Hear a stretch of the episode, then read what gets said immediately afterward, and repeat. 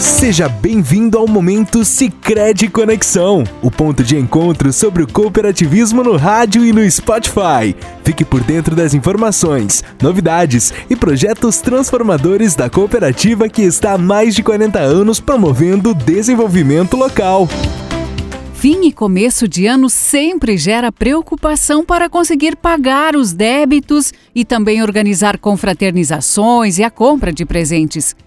Para dar conta destas demandas, é preciso ter o que chamamos de saúde financeira. Para nos ajudar nesta questão, está conosco a assistente de relacionamento da cooperativa Larissa Rigo, que atua também com o programa Educação Financeira. Larissa, é importante iniciar 2024 de forma organizada. O que precisamos fazer para alcançarmos este objetivo? É nós colocarmos as contas no papel. Não existe fórmula mágica, tá? Infelizmente, né? É bom se fosse, mas não existe fórmula mágica. A gente de fato precisa colocar no papel e perceber. E aí, qual é a indicação que nós falamos muito para os nossos associados? Para você vai funcionar uma planilha no celular, uma planilha pronta.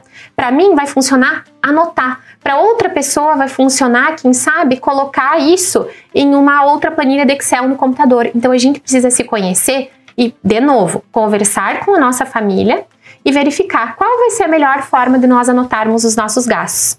Com os gastos anotados, porque a matemática é simples, um mais um é dois. Então, com os nossos gastos anotados, a partir disso, sim, fazemos o nosso planejamento e aí, com certeza, a gente vai conseguir desfrutar das festas de final de ano com muito mais tranquilidade. Qual é a dica para que as pessoas não tenham gastos desnecessários neste período e possam aproveitar o fim de ano? Nesse ponto, eu trago duas questões bem específicas. Tem estudos que apontam, pessoal, que 75% das pessoas que estão endividadas, elas não gastam mais do que ganham. Olha só, sabe o que, que acontece?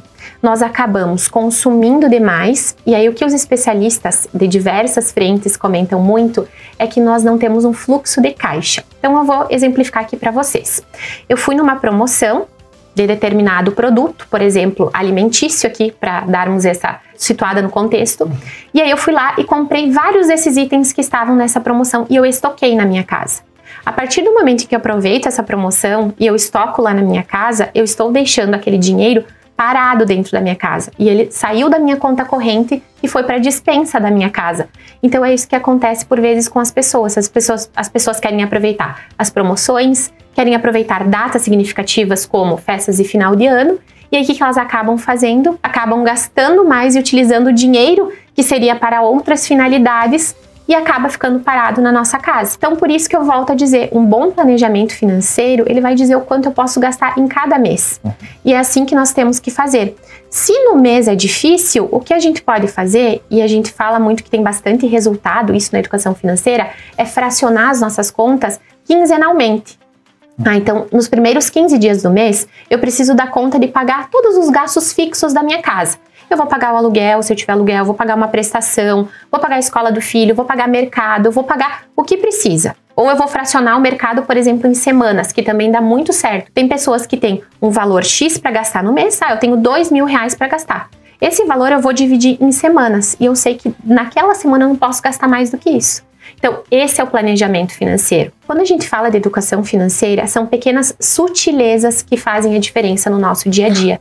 Além disso, Larissa, é preciso ter certeza do que de fato precisa adquirir para sua casa ou para sua família para não ter gastos desnecessários. Aqui no Cicred, a gente simplifica a vida financeira dos nossos associados. Nós mostramos para os nossos associados e para a comunidade em geral que educação financeira não são fórmulas mágicas, não são contas mirabolantes que nós não consigamos fazer. Bem pelo contrário, são situações corriqueiras do nosso dia a dia que ajustadas trazem muitos resultados bem significativos ao final de um período. Por vezes, e aí a gente percebe muito aqui na prática, que as pessoas se pautam muito. Quanto eu ganho, a partir do que eu ganho é o que eu vou poder gastar. E aí a gente vê assim que ah, as pessoas têm aquela promoção no, no salário, né, ao final do mês. Ah, agora eu recebi mais, então eu posso gastar mais. E aí que está o grande erro. Se eu tenho um salário, e aí isso tem vários pesquisadores que conduzem as, a, os estudos científicos para isso demonstram. Eu tenho um salário de dois mil reais, o que eu posso gastar é bem menos do que isso. Eu tenho um salário de 3 mil reais, o que eu posso gastar é bem menos do que isso. Uhum. Porque aí eu tenho uma reserva financeira. Porque dentro da educação financeira também, nós temos que entender que não é só pagar conta e não é só pagar boleto. Nós precisamos realizar os nossos sonhos. E é isso que nós trabalhamos aqui. A gente trabalha muito com o sonho do nosso associado, muito com o que ele quer fazer da sua vida e a partir disso podermos utilizar esses caminhos, essas sutilezas da educação financeira para transformar as nossas comunidades. Obrigada, Larissa, pelas explicações e dicas importantes e obrigada também a você pela sua audiência.